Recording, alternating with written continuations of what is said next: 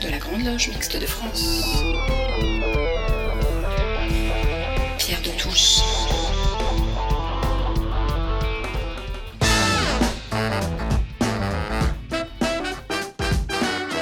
Les débats de Pierre de Touche.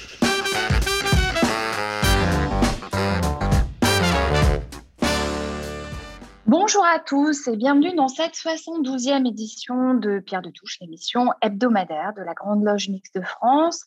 Une émission que nous avons souhaité dédier à Samuel Paty, professeur et serviteur de la République, victime il y a un an du terrorisme islamiste. Nous ne l'oublions pas. Et puis, nous voudrions aussi dédier cette émission à Hubert Germain, le dernier compagnon de la libération qui nous a quittés cette semaine.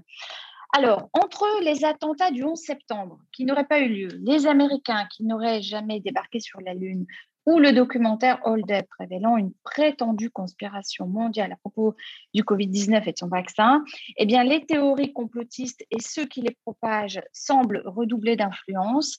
Ils trouvent sur les réseaux sociaux un terrain d'expression particulièrement adapté, ce qui tend à renforcer leur efficacité et leur pénétration de pans entiers de l'opinion publique et rend euh, leur endiguement encore plus difficile qu'auparavant.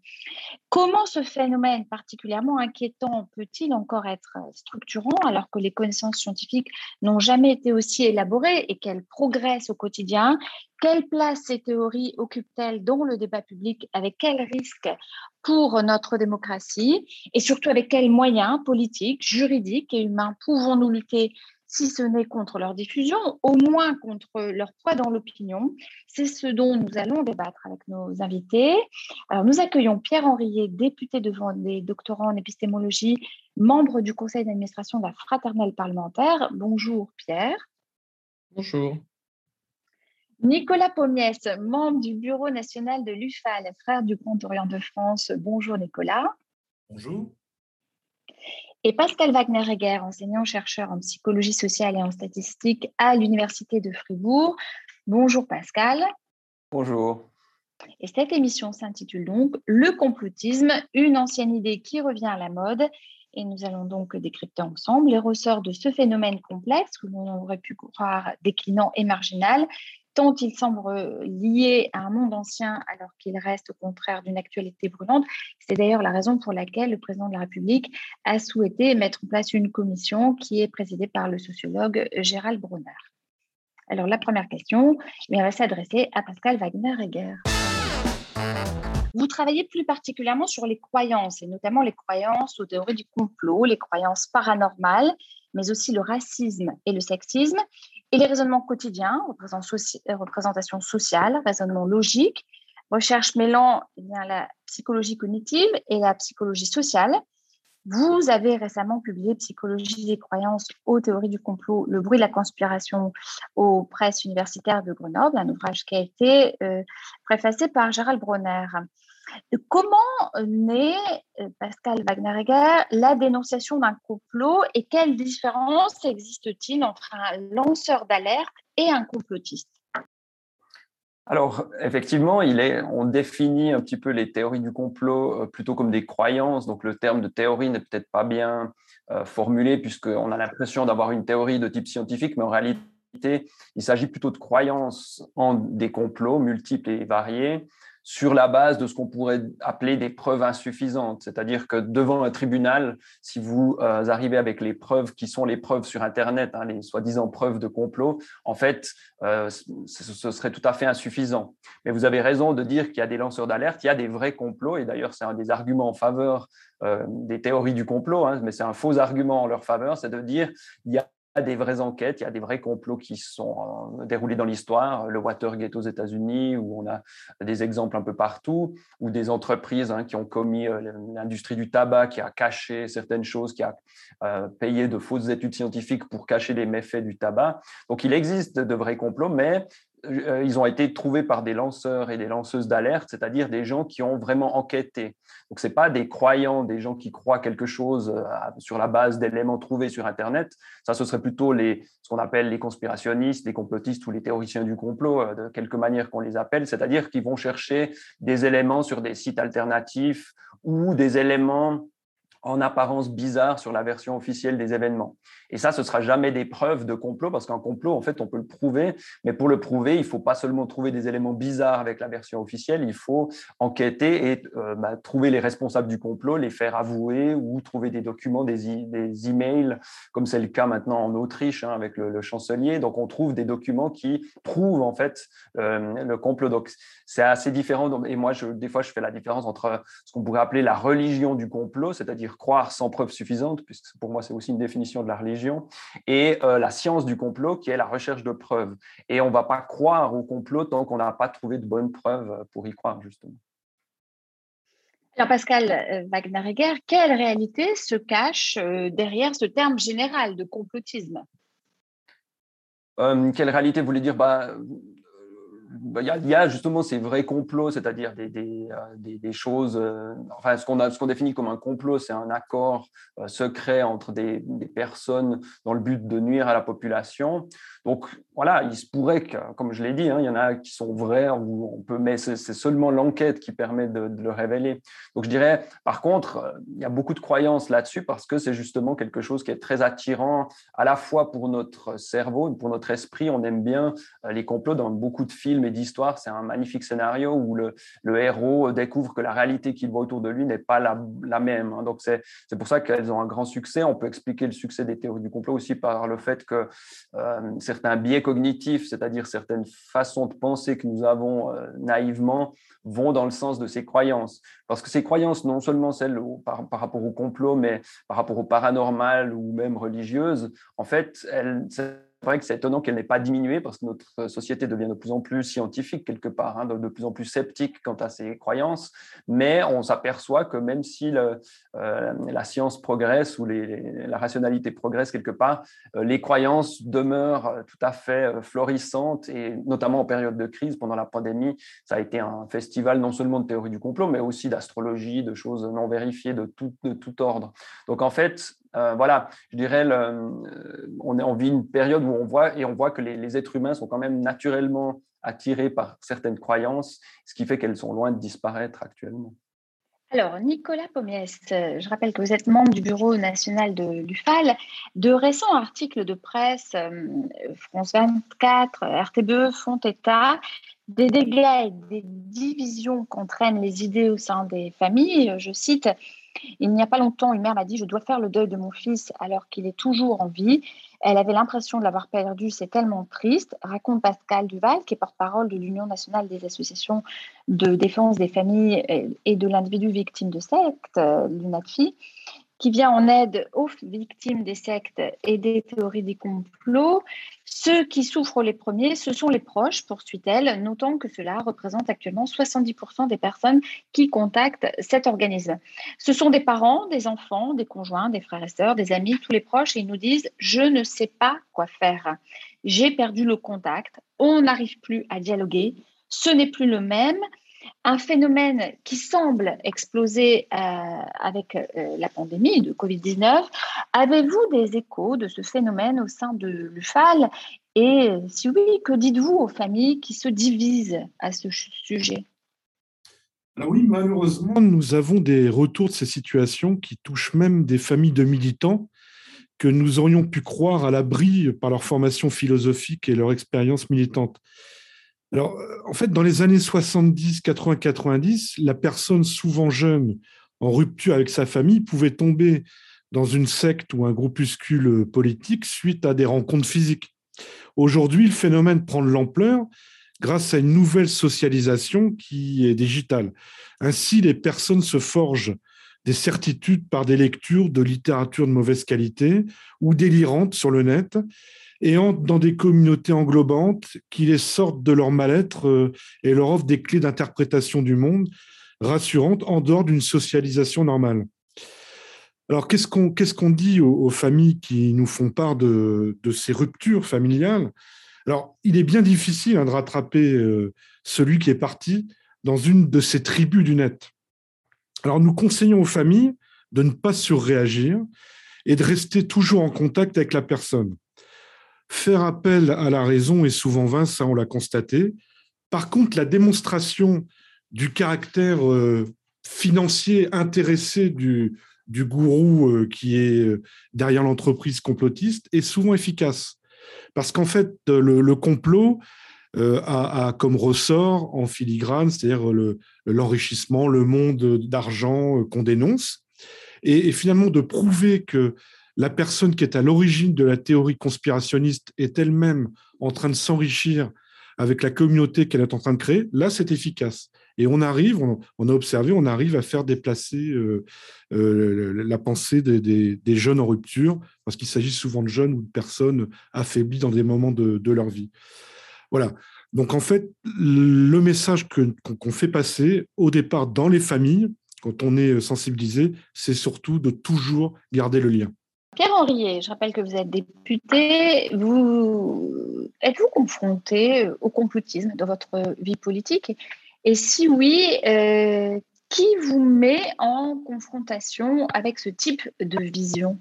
Euh, moi, de mon, expérience euh, personnelle, ça va avec ce qui a été dit juste avant, c'est-à-dire que on est confronté aujourd'hui, en tout cas je, l'ai été, notamment sur des attaques sur les réseaux sociaux. Euh, qui est devenu effectivement euh, euh, un, lieu où ces thèses sont s'échangent beaucoup plus facilement qu'avant et où forcément le politique est également accessible plus facilement. et donc, j'ai eu l'occasion effectivement de, pouvoir avoir des, soit des questions, soit des, des, attaques. C'est souvent en, privé, mais euh, euh, le phénomène n'est pas rare. Euh, j'ai également eu l'occasion d'avoir quelques expériences aussi en, physique dans des réunions publiques, mais elles sont beaucoup moins nombreuses que sur les réseaux sociaux. Pascal Wagner-Egger, qui est complotiste? Quelle catégorie sociale, culturelle? Vous pouvez nous dresser un petit panel? Un petit portrait, oui. Alors, bon, comme je l'ai dit, c'est à, la fois tout le monde, c'est-à-dire on, peut tout, tout, le monde peut être sensible d'une manière ou d'une autre à certaines théories du complot parce que euh, ça fait appel à certains mécanismes de croyance que, partagent tous les êtres humains. On parle d'une pensée de type intuitive qui se serait développée, qui est très rapide chez nous, qui se serait développée euh, par l'évolution, c'est-à-dire que on a évolué dans un environnement où on était pendant des centaines de milliers d'années, voire millions d'années, si on prend nos ancêtres. Euh, nos ancêtres, et on a évolué dans ce monde-là où il fallait réagir très vite et euh, le, but du cerveau était plutôt de notre cerveau, hein, ce traitement de l'information, le but n'était pas euh, la recherche de vérité, mais la survie. Donc on a des réflexes de pensée qui font qu'à partir de quelques coïncidences, par exemple, ou à partir de quelques données en apparence bizarres, on va tout de suite avoir des doutes et émettre des croyances. Et en fait, c'est ça qui est à la base de, l'attrait sans doute euh, général hein, dans tous les pays du monde, on voit que ça, ça prend partout et des, proportions assez grandes. Donc ça, ce serait en fait le premier portrait, c'est que tout le monde peut être sensible. Et moi-même qui connais par cœur ces, théories du complot, quand j'en vois une nouvelle, on nous présente une dizaine d'éléments en apparence bizarres et on, voit très vite notre esprit qui se dit mais c'est vrai, c'est bizarre, qu'est-ce qui se passe, qu'est-ce qu'il y a là derrière? Et en fait, après, on peut nous expliquer ces dix éléments bizarres. En fait, ils ont une explication qui est souvent très simple et on se dit ah ben non, c'est pas bizarre. Mais on voit le mouvement de notre esprit. Et c'est la même chose avec les coïncidences. Hein. On peut trouver des coïncidences un peu partout et on est très vite frappé par des coïncidences. L'exemple le plus simple, c'est la pleine lune. Quand euh, vous êtes en situation d'insomnie, vous voyez la pleine lune et si ça se répète quelques fois, vous allez très vite avoir cette croyance, et beaucoup de gens l'ont, que la pleine lune influence le sommeil. Et en fait, ça pourrait être vrai, toutes les croyances peuvent être vraies, mais il faudrait le vérifier de façon scientifique. Hein. De nouveau, à la place de la religion ou de la croyance, il faut euh, la science. Et il faudrait tester non seulement les fois où on a eu une insomnie et la pleine lune, mais les fois où il n'y avait pas de pleine lune et on a eu une insomnie, ce qui est déjà moins remarquable, puisqu'une absence de lumière ou la nuit dans la nuit, ça ne se remarque pas comme la lumière dans la nuit. Hein. C'est moins beau, il n'y a, rien a rien à voir. Et il faudrait aussi compter le nombre de fois où on a bien dormi et il y avait la pleine lune, mais on n'a pas remarqué, où on a bien dormi et il n'y avait pas de pleine lune.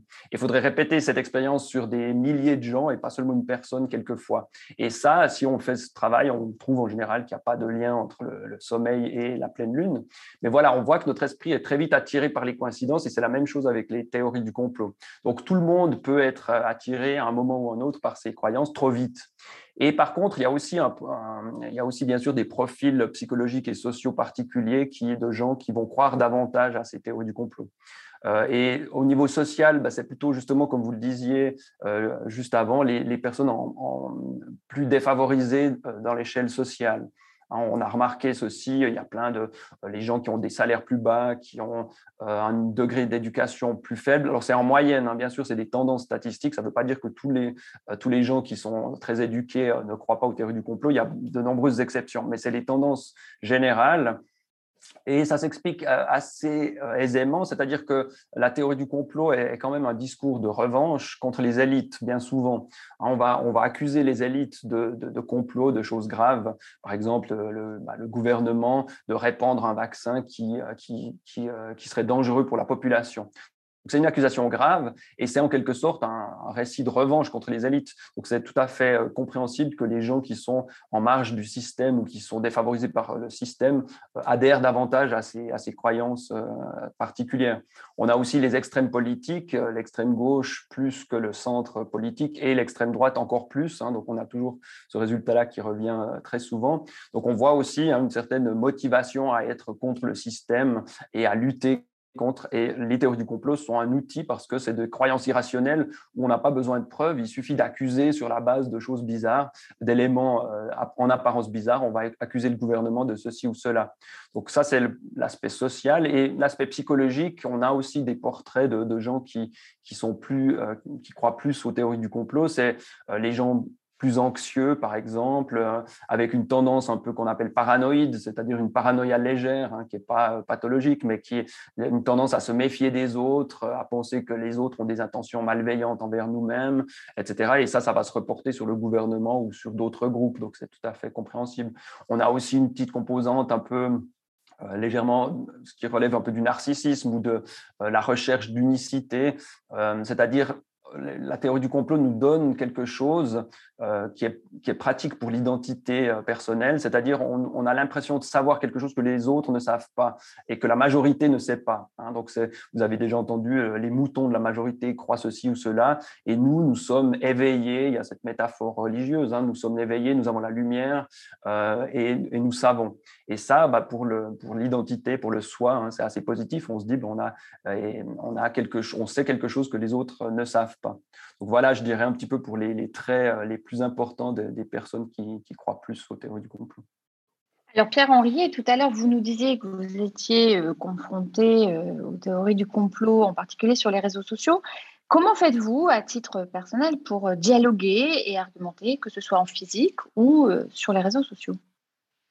Alors, je, crois que ça a été dit, c'est compliqué de, confronter ces théories avec euh, la raison, euh, compliqué d'argumenter euh, contre ces, personnes, à la fois parce que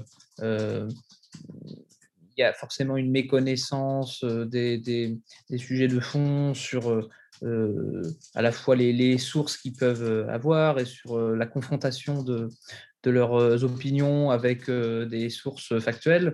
Euh, moi, je pense que c'est un, pari perdu d'avance euh, de vouloir euh, convaincre un complotiste sur les réseaux sociaux, qui plus est, où l'endroit ne me semble pas propice pour argumenter et pouvoir échanger dans une confrontation méthodique et scientifique.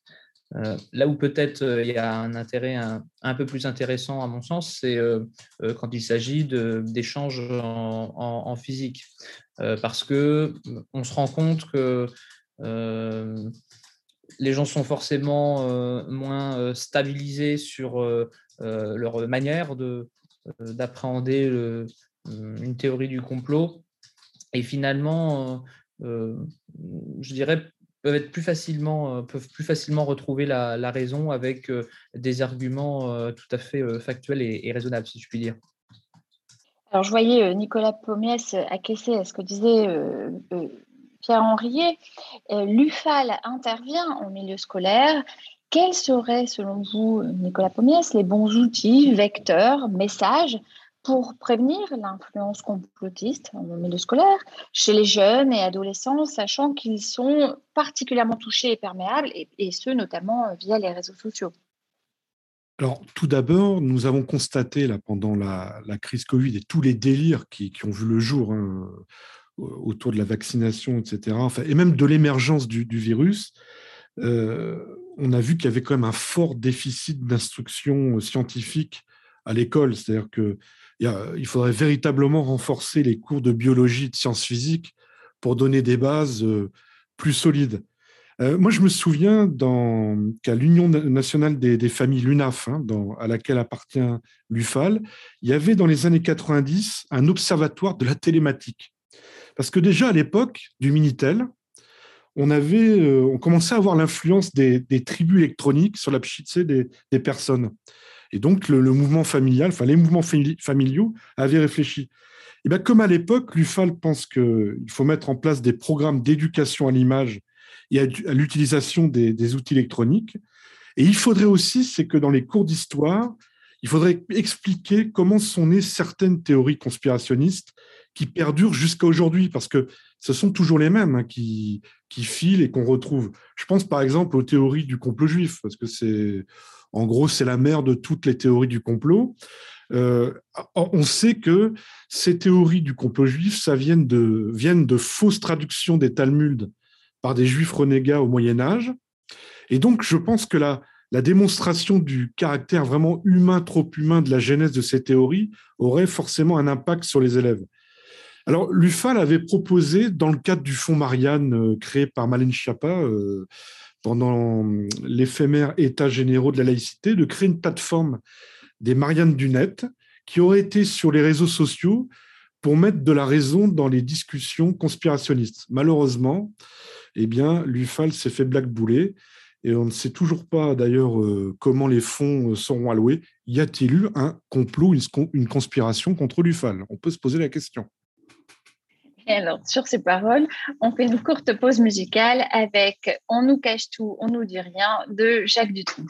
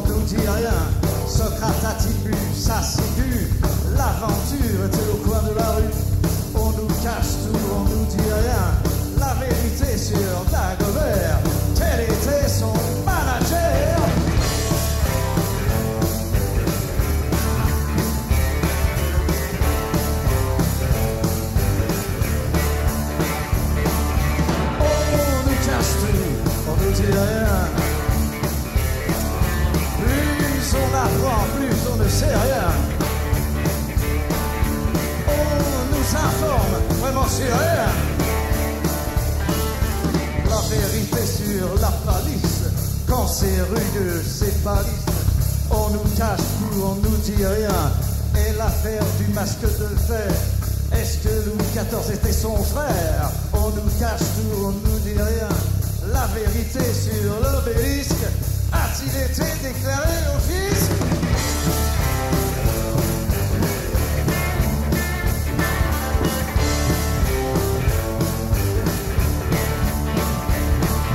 On nous cache tout, on nous dit rien. Plus on apprend, plus on ne sait rien. On nous informe vraiment rien. Savoir pourquoi Napoléon mettait la main dans son giron. On nous cache tout, on nous dit rien. L'affaire Trucmuche, l'affaire machin, dont on ne retrouve pas l'assassin. On nous cache tout, on nous dit rien. On nous cache caché, cache tampon. Colin Maillard et Tartampion, ce sont les rois de l'information.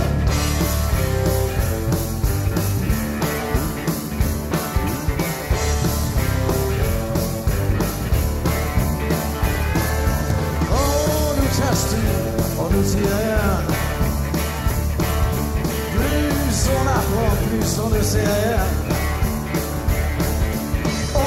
nous informe vraiment sur rien.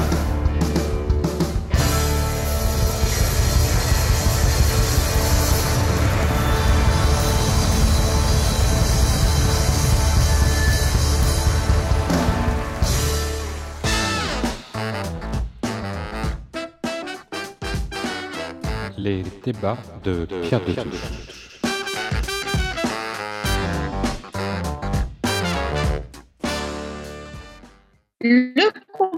Une ancienne idée qui revient à la mode, c'est le thème de ce débat de Pierre de Touche, 62e édition de Pierre de Touche, donc l'émission hebdomadaire de la Grande Loge Mixte de France, avec comme invité aujourd'hui Pierre Henriet, qui est député de Vendée, doctorant en épistémologie et membre du conseil d'administration de la Fraternelle parlementaire, Nicolas Pommiès, membre du bureau national de l'UFA, les Frères du Comte-Orient de France, et Pascal Wagner-Heger, enseignant-chercheur en psychologie sociale et en statistique à l'Université de Fribourg.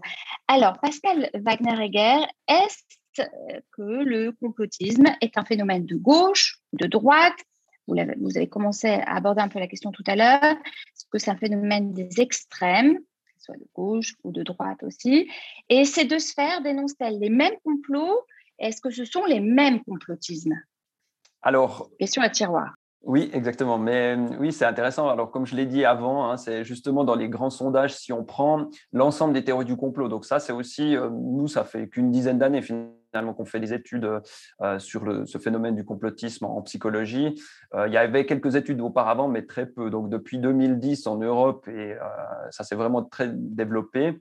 Et donc on est un peu au début hein, de nos explorations. Mais la première chose qui, on étudie le complotisme général parce que on s'aperçoit que toutes les croyances sont corrélées, c'est-à-dire statistiquement, c'est-à-dire que les gens qui ont tendance à croire à une théorie du complot ont tendance à croire à au moins quelques autres et parfois beaucoup. Donc il y a un phénomène un petit peu qu'on a décrit un peu comme, euh, comme un, un, phénomène un peu sectaire où on peut croire assez peu, mais on est vite embarqué vers plus de croyances. Parce que euh, des fois, j'utilise le terme de pente savonneuse. Une fois que vous pensez que le gouvernement des États-Unis a fait un attentat contre sa propre population, comme le 11 septembre, bah, vous pouvez penser que tous les gouvernements sont capables de faire des choses cyniques comme celle-ci.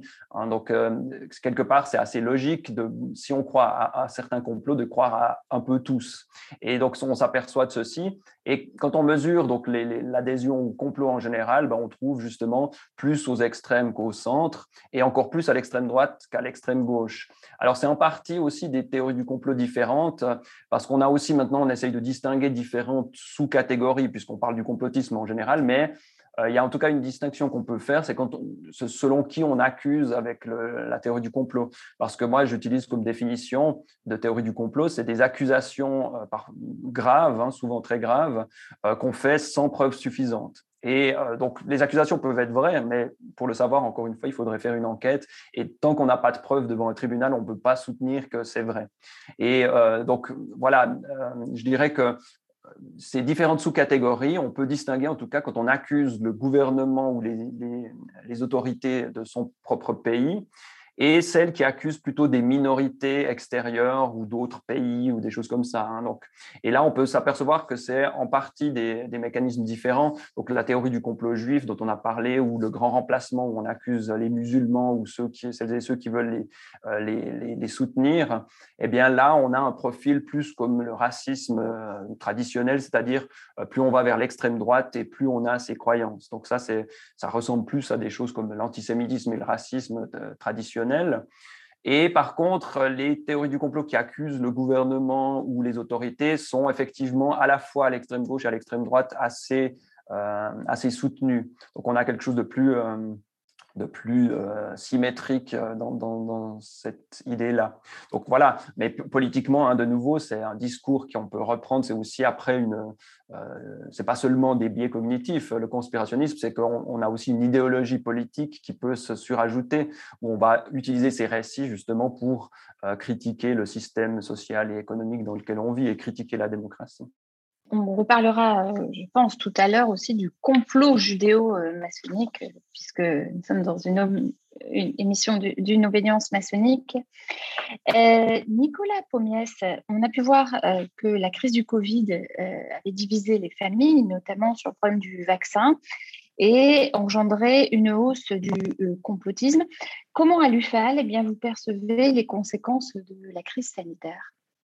On, on, connaît tous ce célébrissime dessin de l'affaire euh, Dreyfus, où on voit un repas de famille euh, mal finir, c'est-à-dire qu'il y a avant et après la discussion sur le cas du capitaine Dreyfus. En fait, maintenant, on pourrait reprendre le dessin et enlever Dreyfus et mettre Covid, et on arriverait au même résultat, le dessin serait tout à fait pertinent. Mais enfin, malgré tout, restons optimistes. Donc là, ça va être euh, euh, la, note, la note rationnelle que je vais donner, c'est que la majeure partie des Français est restée tout à fait raisonnable sur le sujet. La preuve en est, c'est le taux de vaccination volontaire qui est quand même resté important. Les, les complotismes et les complotistes sont donc restés à la marge, même si leurs délires sont très visibles sur les réseaux sociaux, comme on l'a rappelé. Alors, je voudrais vous signaler une enquête d'un historien, Nicolas Lebourg, un historien euh, des idées, qui est basé à Perpignan, et il a fait une enquête pendant tout l'été sur les manifs des antivax. Et en fait, ses conclusions sont tout à fait éclairantes. C'est-à-dire que les, antivax présents qu'il a interrogés n'étaient pas motivés finalement par le doute sur le vaccin ou le doute euh, des, des, prises de décision gouvernementales. En fait, le ressort des manifestants et de, et de la violence qu'il y avait dans les manifestations, c'était avant tout un rejet euh, de, du système politique. Et ça, je crois qu'il faut véritablement que euh, nous, y réfléchissons tous, c'est que euh, y a tout un pan de la population qui estime que la démocratie est confisquée.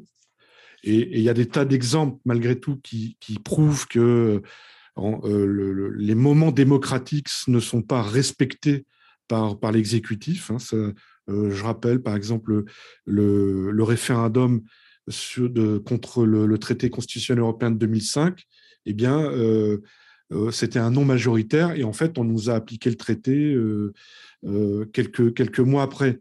Et en fait, Nicolas Lebourg montre que les manifestants, bon, alors bien sûr, c'est une enquête qui est contingentée à Perpignan, mais ça doit être valable pour toute la France, qu'en fait, c'était, c'était une expression d'un, rejet de, de, l'ordre politique, parce que même les gens se sentaient mis à l'écart. C'est tout, toute la problématique de la France périphérique. Alors, tout à l'heure, Pascal Wagner-Egger euh, rappelait que c'était les personnes, disons, euh, des couches populaires euh, avec, qui, qui ne tenaient pas poursuivi d'études, enfin, de, de, longues études, qui étaient euh, susceptible de tomber dans les, théories conspirationnistes, mais c'est tout à fait conforme en fait à cette euh, théorie de la fracture de la France périphérique, des deux France. Il y a une partie de gens qui se sentent abandonnés et en fait ils réagissent dans, des explosions sociales avec des théories que leur offrent finalement des groupes euh, politiques ou philosophiques qui leur donnent des, un corpus doctrinal pour, pour articuler leur réaction. Et ça, euh, c'est le constat qu'à l'UFAL on a fait, c'est-à-dire qu'il y a tout un pan de la population qui a été d'ailleurs euh, sciemment abandonné. Euh, je rappelle cette grande étude de Terra Nova qui expliquait, par exemple, que la gauche ne devait plus s'occuper du peuple. Bon, ben le peuple, quand on s'occupe plus de lui, il dérive, il va ailleurs et il va chez ceux qui le flattent. J'étais hier au Sénat et j'ai eu le malheur de sortir du Sénat et de tomber sur la manifestation de Florent Philippot et de Civitas, donc l'horreur sur Terre. Euh, heureusement, pas grand monde, mais en fait, quand même, trop, trop, avec, avec des slogans délirants. Alors, moi, je pense que l'épidémie de, de, Covid-19, et c'est ce que l'UFAL a, écrit dans un numéro du Fin Info, le 80, je vous conseille d'en faire l'acquisition, ça nous a quand même ouvert les yeux sur les réalités de nos sociétés. il, faut, il faut maintenant prendre conscience de ce qui se passe. C'est que la paix européenne, qui fait l'objet de toutes nos évolutions politiques, ne nous a pas protégés. Et la question fondamentale, c'est pour rattraper ces gens qui se, qui se sont exclus et qui rentrent dans des théories, des doctrines euh, qui ne sont pas les bonnes. Eh bien, en fait, il faut euh, rétablir la République sociale et unir les Français dans l'égalité. L'école, évidemment, a un rôle prédominant à jouer, mais les politiques doivent cesser de faire comme si de rien n'était.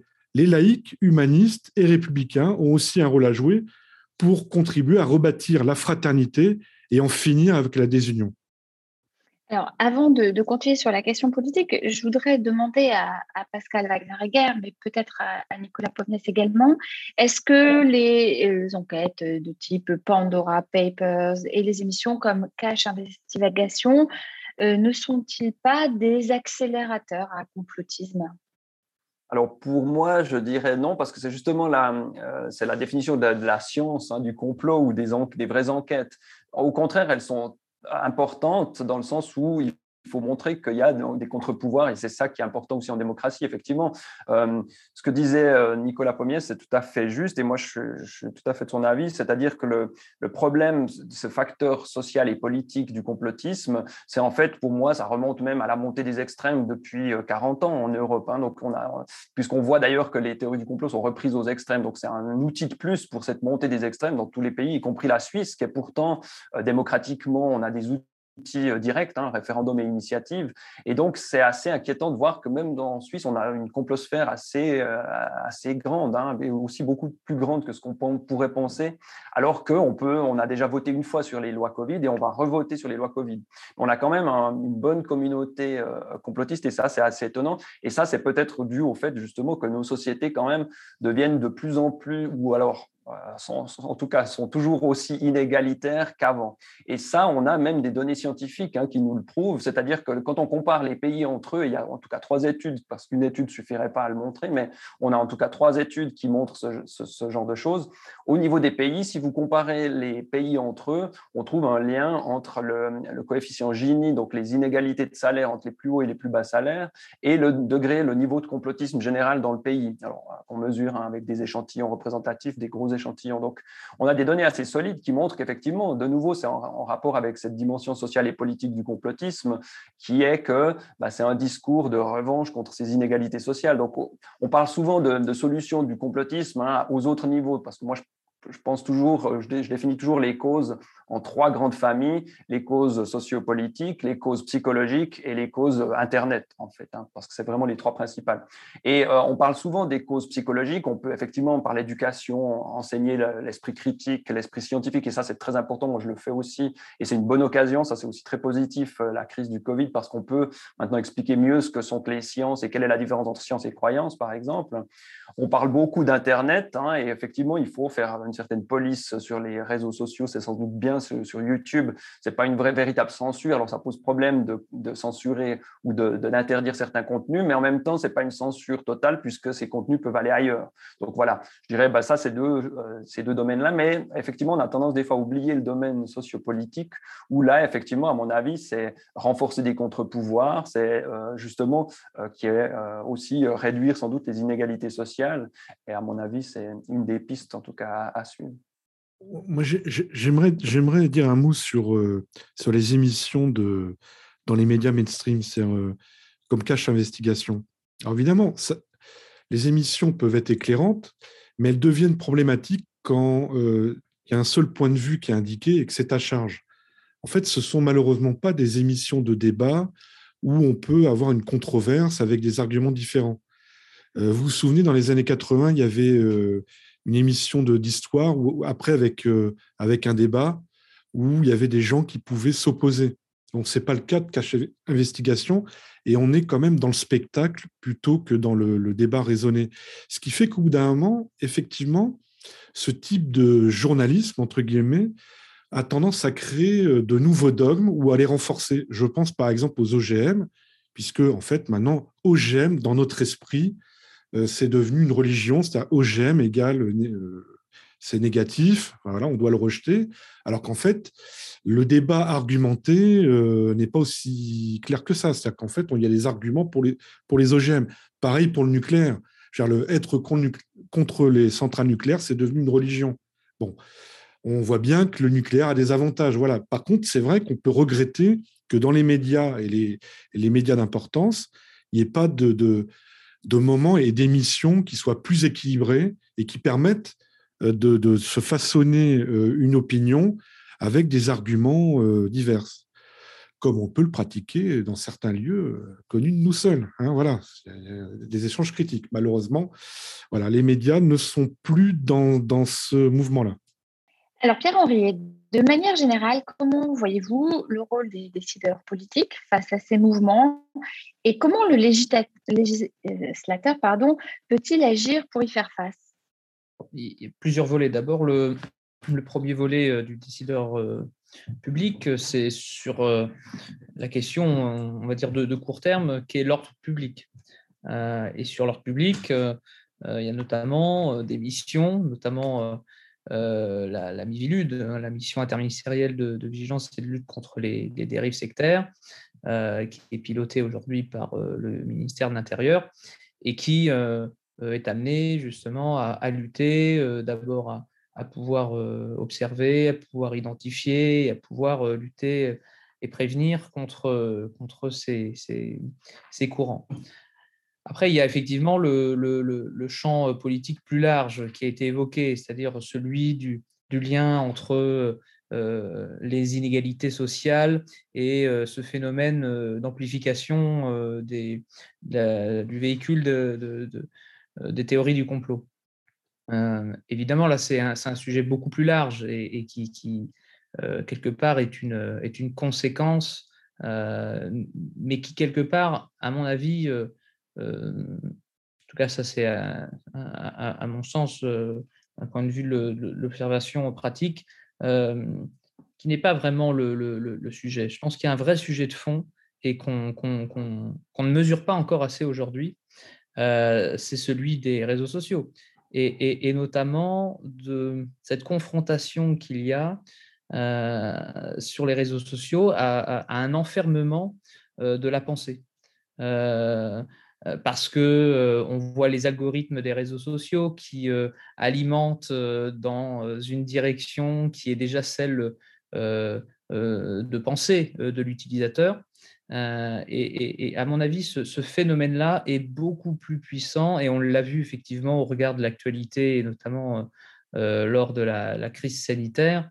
Euh, beaucoup plus puissant que, d'autres effets euh, qui sont euh, politiques et en plus qui sont totalement discutables en plus d'un point de vue de, comment on, conçoit l'égalité les, et les inégalités sociales.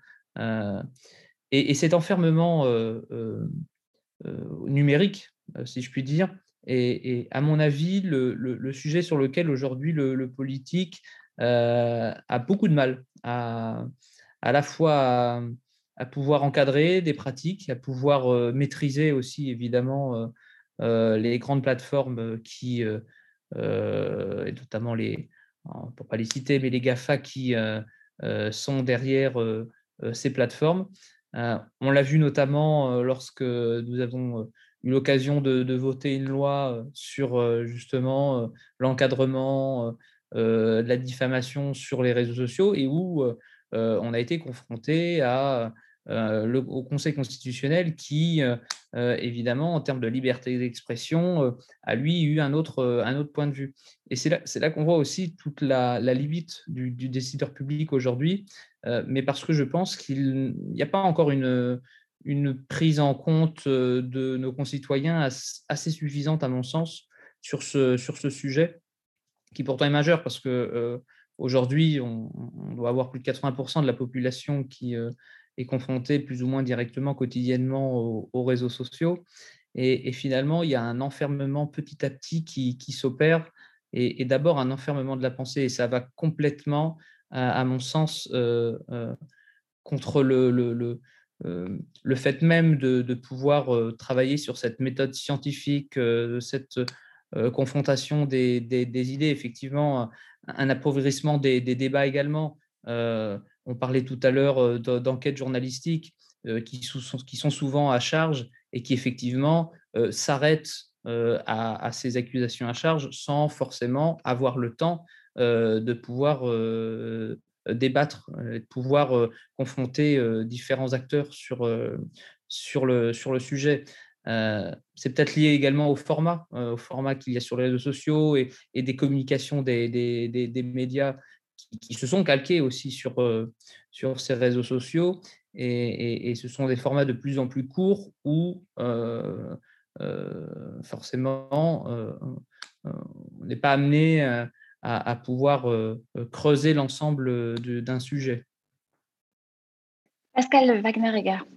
Oui, je voulais juste euh, rebondir. Alors, je suis tout à fait d'accord hein, que l'enfermement sur les réseaux sociaux, euh, ces bulles de filtre, ces biais de confirmation, est effectivement quelque chose de nouveau qu'il faut essayer de, traiter d'une façon ou d'une autre. Mais euh, quand vous dites que ce n'est pas le sujet, la, sphère sociopolitique, là, j'ai l'impression que c'est une, erreur. C'est-à-dire de, vouloir fermer les yeux sur une des causes du, complotisme, c'est, à mon avis, à long terme, de toute façon, ce sera une erreur. Mais pourquoi? Parce que, en fait, la montée des extrêmes, bah, c'était avant les réseaux sociaux. Hein. donc, vous avez avait eu euh, Jean-Marie Le Pen, c'était je sais pas en quelle en 2002 ou je ne sais plus quelle année. Donc euh, et ça on l'avait avant. Donc il n'y a pas seulement euh, il y a pas seulement ce problème des réseaux sociaux ou ce problème psychologique qui fait qu'on est attiré par les nos biais cognitifs hein, qui rendent les théories du complot attirantes. Il y a aussi vraiment, je pense, un problème de, société, mais ça effectivement ça c'est après c'est plus des opinions politiques qu'autre chose. mais voilà, je voulais juste ajouter cet aspect-là que c'est pas seulement les réseaux sociaux qui, ont, lancé ce phénomène. Et l'autre chose sur euh, cache investigation, effectivement, euh, moi je parlais plutôt des Pandora Papers. Là, on a, des preuves, hein, c'est-à-dire c'est des éléments de preuve qui peuvent être euh, utilisés devant un tribunal. Donc moi, c'est ça la différence quand je parle de ces sciences du complot versus croyances au complot. Bah, dès que vous pouvez déposer ces preuves devant un tribunal et qu'elles sont validées comme des preuves, euh, voilà, là, ça devient euh, effectivement plus du complotisme. Alors effectivement, cache investigation, je ne connais pas bien, euh, mais c'est vrai que une émission comme celle-ci, si les preuves étaient manifestes, bah, on pourrait déposer devant un tribunal et faire condamner l'entreprise ou les, ou les gens qui sont visés. Donc c'est vrai que finalement, euh, ça ressemble un petit peu au complotisme. Des fois, je dis complotisme sur Internet, c'est un petit peu comme un enquêteur qui, pendant l'enquête, euh, dirait voilà le coupable, c'est lui, et voilà quelques preuves de mauvaise qualité. Donc, en fait, ça sert à rien parce que même si la personne est réellement coupable, euh, bah, elle aura le temps de se préparer parce qu'en en donnant de mauvaises preuves, en plus, on, est, on sera rejeté par un tribunal. Donc, je dirais, c'est vrai que ce genre d'émissions, si, si elles n'aboutissent pas à quelque chose, à une vraie condamnation, elles sont peut-être pas si utiles que ça. Par contre, effectivement, les, les Pandora Papers, bah, là, il y a quelque chose de voilà, hein, on va les utiliser, je pense, dans des, procès. Euh, Pierre-Henri.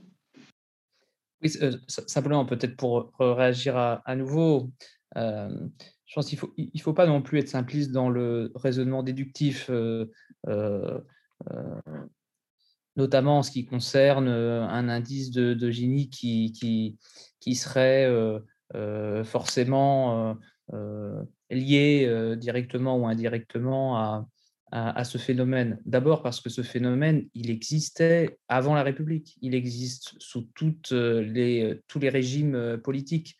moi, je crois plus, encore une fois, hein, j'insiste, mais je crois plus que ce, phénomène, il doit aussi être avant tout perçu d'un point de vue des, des pratiques techniques, et des évolutions techniques au cours de, du temps euh, pour, euh, pour, pour, mieux l'appréhender. Ce qui ne veut pas dire effectivement qu'il n'y a pas aussi un, je ne nie absolument pas la dimension euh, sociopolitique, évidemment, de, de, ses conséquences.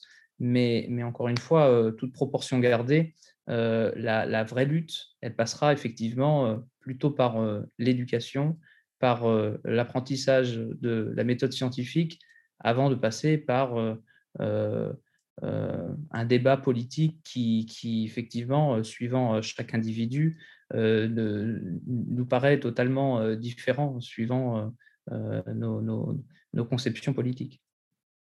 Alors, Pierre-Henriet, l'individu ne devrait-elle pas justement être centrale et dotée de gros moyens à l'heure actuelle, justement, extrémisme, complotisme On a reçu dans cette émission Serge Bisco, on a été longtemps le président.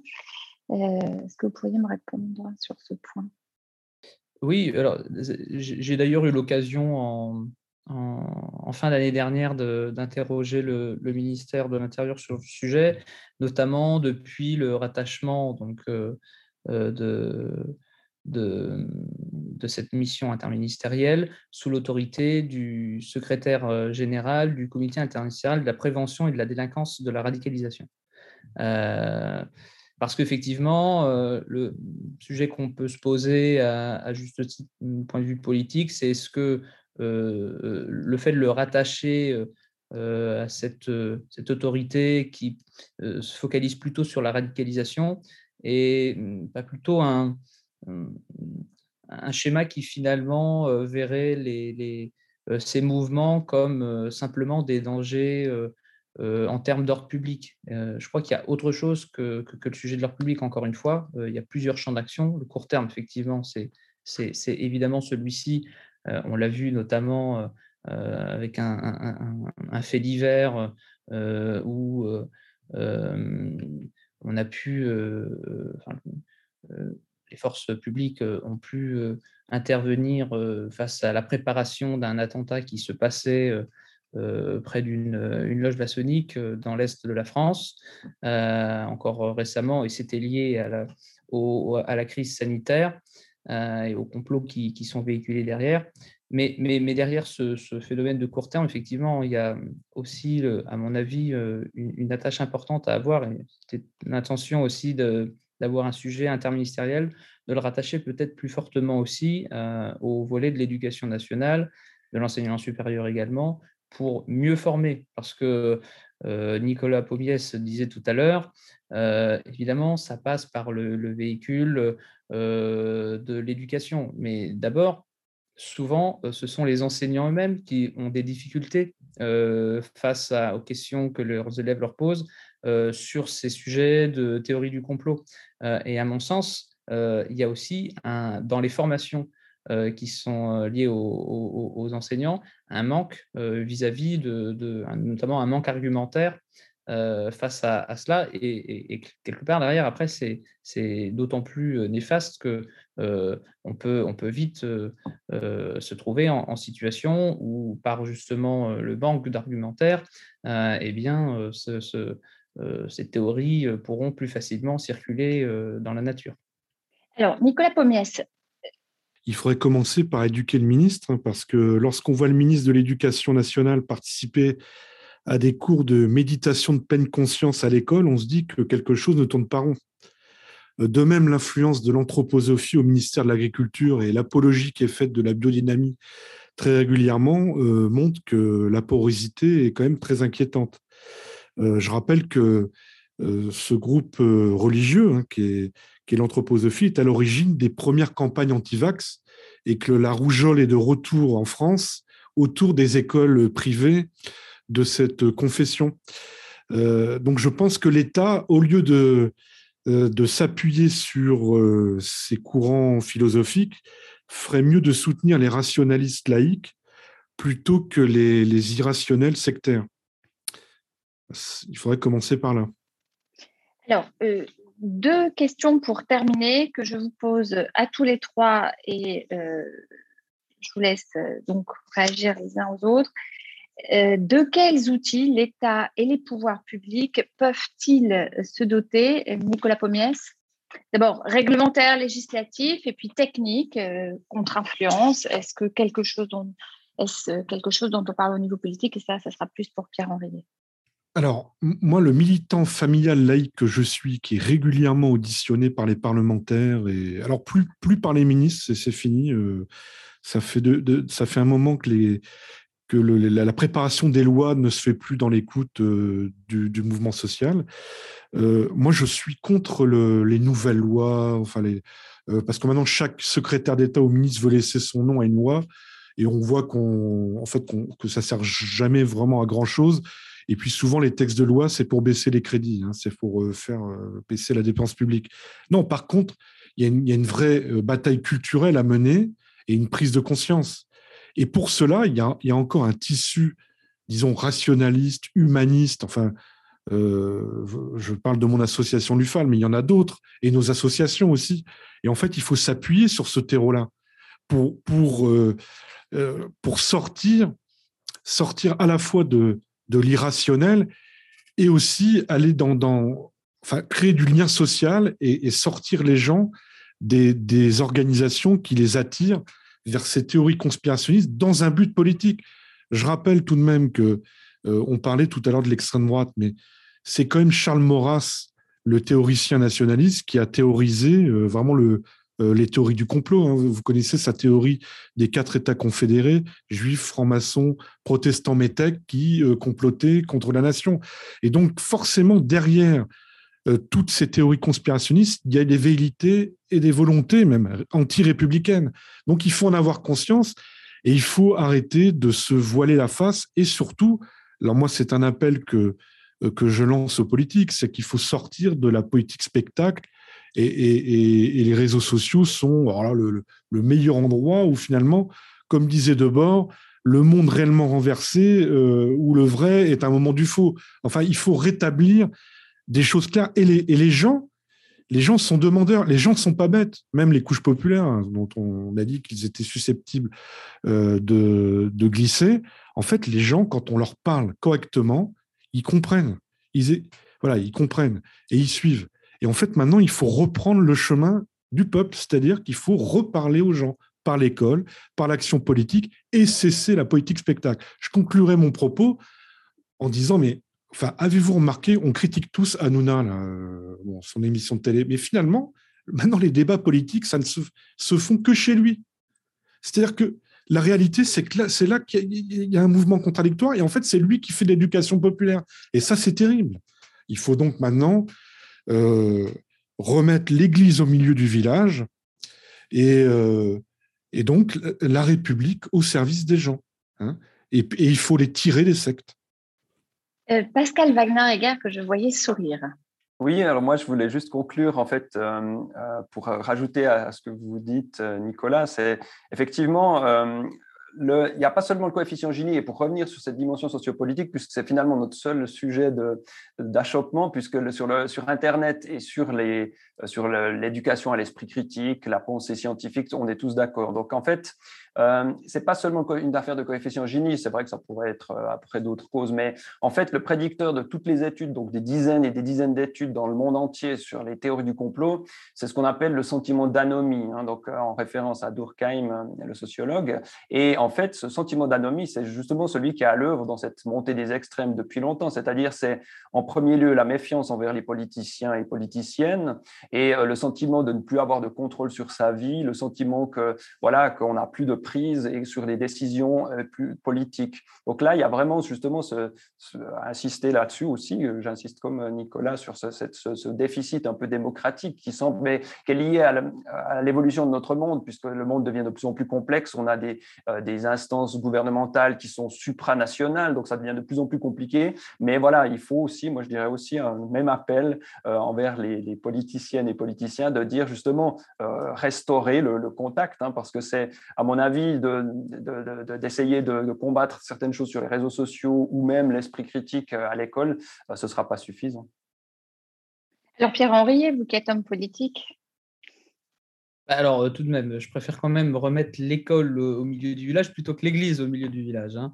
Je pense qu'effectivement, c'est une petite pique pour le militant laïque que je suis également, mais plus sérieusement, je pense que avant tout, euh, ça passera quand même euh, par euh, l'éducation. Et l'éducation, ce n'est pas forcément que un sujet d'école, c'est effectivement l'éducation aussi auprès de l'ensemble des, des, médias audiovisuels qu'on peut voir. C'était dit aujourd'hui avec la problématique d'avoir laissé échapper un certain nombre, notamment, je me souviens d'émissions avant qu'il y avait sur, le, sur, sur le service public et qui aujourd'hui ont, disparu euh, pour faire place à, des émissions qui sont souvent euh, très simplistes dans leur, euh, à la fois dans leur schéma de pensée et dans la manière de, débattre. mais, mais, effectivement, il y, aura quand même un vrai sujet de, fond aussi sur à la fois la, lutte contre les sectes en général, évidemment les moyens qui, pourront être attribués, et, derrière ça, c'est évidemment euh, euh, de pouvoir euh, continuer à, poursuivre ces, missions d'ordre public. Ça évidemment, dans, le temps dans lequel on est, dans une démocratie française, le sujet est peut-être, en tout cas en apparence, pas forcément bien connu et bien saisi, mais pour l'avoir vécu aussi de, près notamment au tout, départ de la crise sanitaire, euh, ça a été un, vrai sujet. Aujourd'hui, on a bien vu, hein, on a quand même une très large majorité de la population qui, est vaccinée, mais euh, euh, il y avait un, vrai défi aussi pour l'ensemble des, autorités publiques, mais pas que les politiciens, parce que les politiciens, ils ne sont pas seuls, ils prennent des décisions parce que derrière, il y a des, euh, autorités indépendantes, parce qu'il y a des, spécialistes euh, qui sont très nombreux et qui euh, les, les, épaules et les conduisent. Et, il y a évidemment euh, des administrations aussi qui sont, qui sont derrière et, et qui font justement ces politiques publiques. et donc, il y a eu un vrai défi de, de je dirais, dans, le, dans le temps moderne, de se confronter à, à, ces, à ces théories du complot.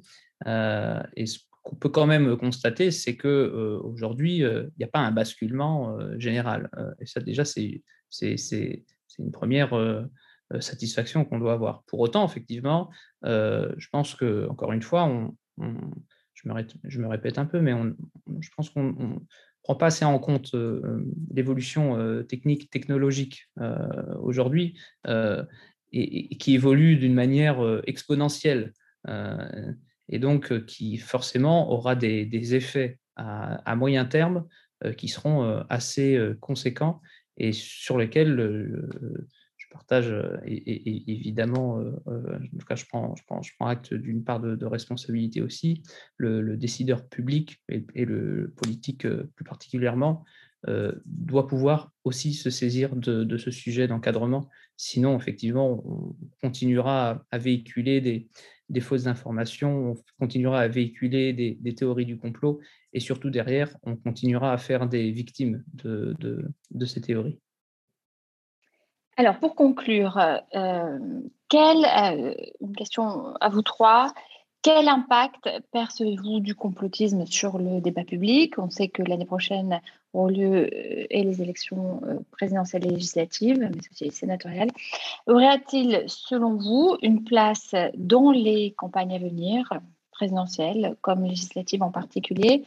Pascal Wagner-Egger oui, moi, alors, je, bah, si on regarde toujours un peu la situation aux États-Unis, hein, qui est un peu un, prisme alors exagéré, heureusement, mais de ce qui peut nous attendre, là, ça devient vraiment très inquiétant. Hein. On voit vraiment non seulement, le, bon, bon, non seulement les théories du complot, mais, euh, on a presque la moitié de la population qui, commence à voir la réalité autrement. Hein. On a aussi ce problème, peut-être la, conséquence la plus grave des théories du complot et des fake news, c'est ce problème de post-vérité, où les gens commencent à croire que la réalité, elle est autre que ce qu'elle est, et ça en s'abreuvant sur des sites alternatifs. Hein. Donc, ce manque de confiance totale, non seulement envers les politiciens, politiciennes, les scientifiques et les médias, euh, pousse vraiment vers une autre vision du monde.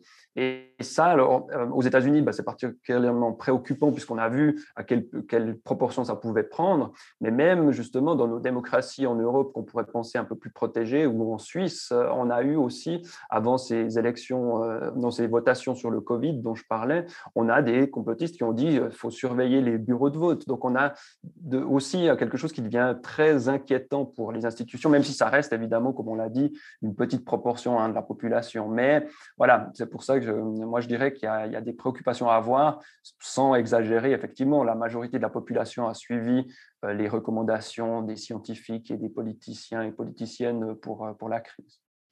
Nicolas Pommiers.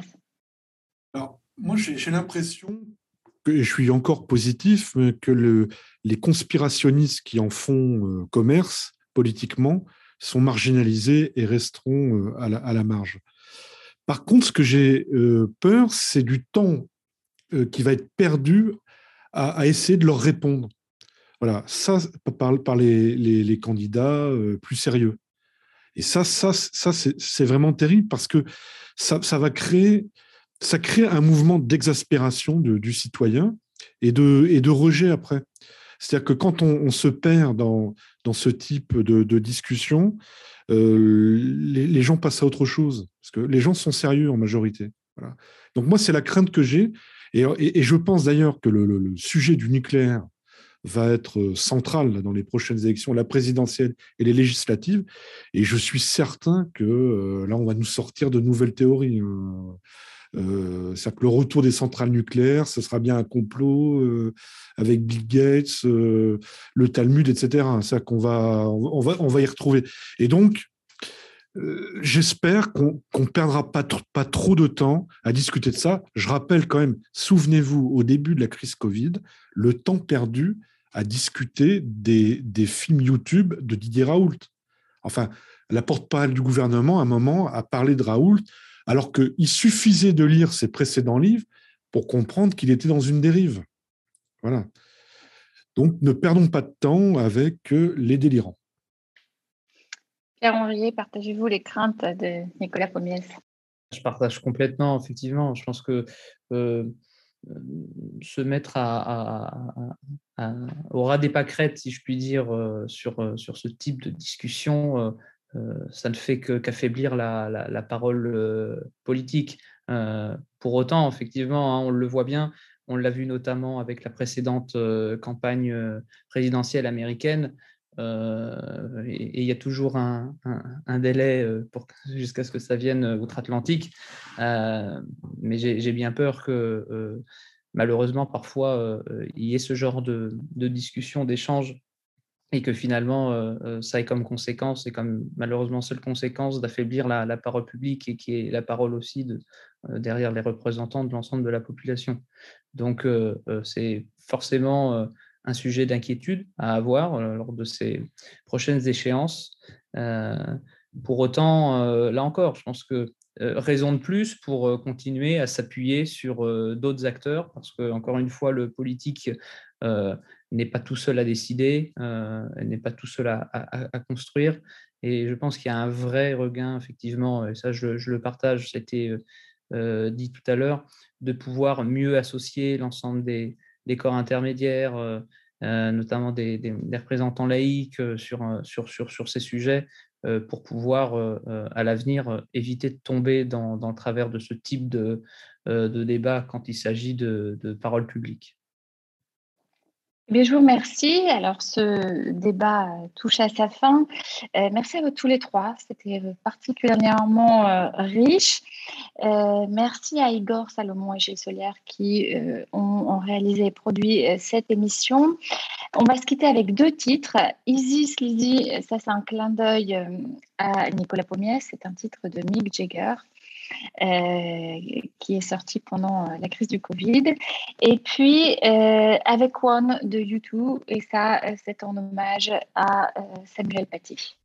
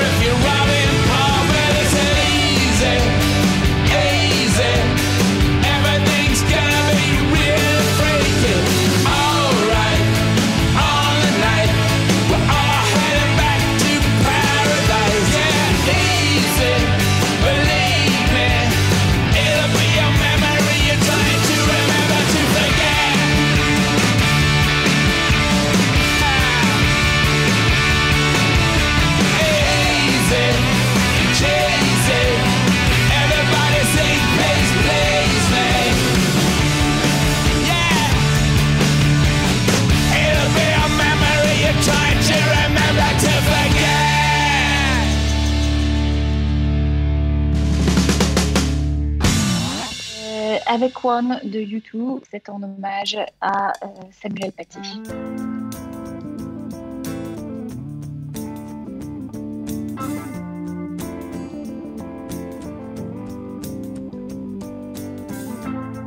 Is it getting better? Or do you feel the same?